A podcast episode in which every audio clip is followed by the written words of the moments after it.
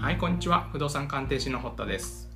約5ヶ月間にわたってお届けしてきましたこの賃貸戸建てシリーズですけれども今回が最終話ということになります。と言いますのは前回もお話ししました通りこの物件の入居者が決定しました。先日無事に賃貸借契約を終えて家賃と敷金の入金もいただけましたので今回でシリーズの締めくくりとしたいと思います。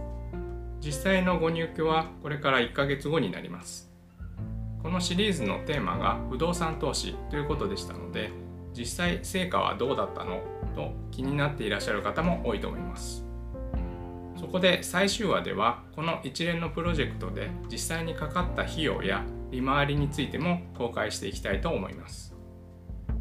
まずこの物件自体の価格ですけれども売り出し価格が最初は550万円でした。新耐震基準を満たした建物ということで状態もそこそこのものでした。ただ投資として考えた場合このままの価格ではあまり魅力的ではないという感じでした。そこで売り主さんに根拠を示して価格交渉をしました。結果450万円までなら OK だよということだったのでその価格で契約することにしました。物件価格の他にかかってくるものとして諸費用があります。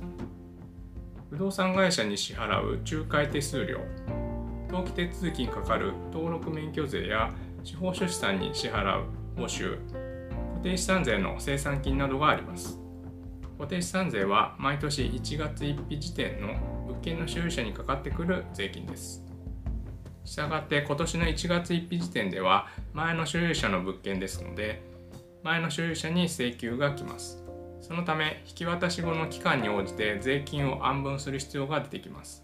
それが固定資産税の生産金と呼ばれるものです。それぞれの諸費用の詳しい内訳は業者さんにも配慮して詳細には申し上げられませんけれどもざっくり初期の費用としては36万円程度でした。これは物件価格の8%ぐらいですね。その他今回の物件を紹介してもらった古家の団体にコンサル費用として11万円を支払いました。今回借り入れがなかったので抵当権の設定登記はありませんでした。借り入れのある方だと物件価格の10%程度が諸費用だと思っていただければいいと思います。次に大きな費用としてはリフォーム費用があります。内部についてはしっかり手を加えたので比較的かかってしまいました。さらに差別化を図るために2階の和室を洋室にしてプロの方にデザインプロデュースや撮影をお願いしたりしました。材料費もかかりましたので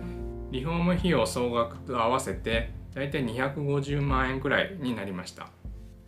その他自分で高圧洗浄機を借りたり塀を塗ったりといろいろ DIY をしてみました。道具を揃えたり消耗品や材料費にもそこそこコストがかかりました。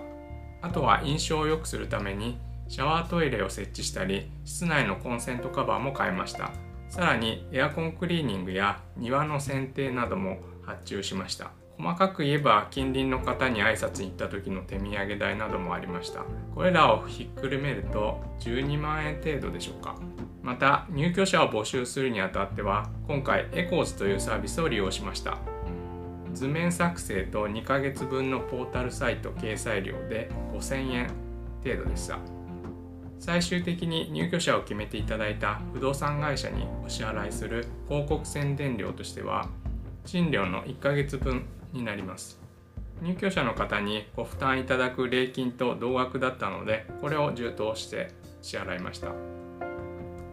一方収入ですけれども今回の制約賃料は8万4000円ですから年間100万8000円ということになります。次に利回りです。表面利回りを物件価格450万円プラスリフォーム代約250万円と考えると100万8000円割る700万円なので14.4%になりますまた諸費用も全部込みで考えると約766万円ですからこれを考えた利回りはだいたい13.2%ということになりました。さらに毎年かかってくる費用としてこの物件は浄化層のエリアですのでその保守点検清掃に年4万円程度かかります。それに加えて火災保険を年額で2万円程度かけています。したがって実質的な利回りで考えると12.4%という感じになります。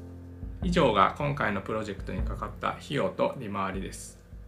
今回空き家の活用不動産投資の実践 DIY などの経験のために物件を購入しました。初めての購入ということで何度も物件に足を運び DIY をしたり掃除をしたり物件価値を高めるためにいろいろチャレンジしました。だんだん物件や地域についても愛着が湧いてきました。時間や手間を考えると費用対効果としては、ま大成功というわけではないかもしれません。ただ結果的に理想的な入居者に借りていただくことができてとても良かったです。すぐには難しいですけれども資金的に余裕ができたら2件目も視野に入れていきたいと思います。今回がこのシリーズの最終話ということになりましたけれども以前の動画をまだご覧になられていない方は各回詳しく説明していますのでよろしければ遡ってご覧いただければと思います。それではこのシリーズ最後までご覧いただきまして誠にありがとうございました。引き続きよろしくお願いいたします。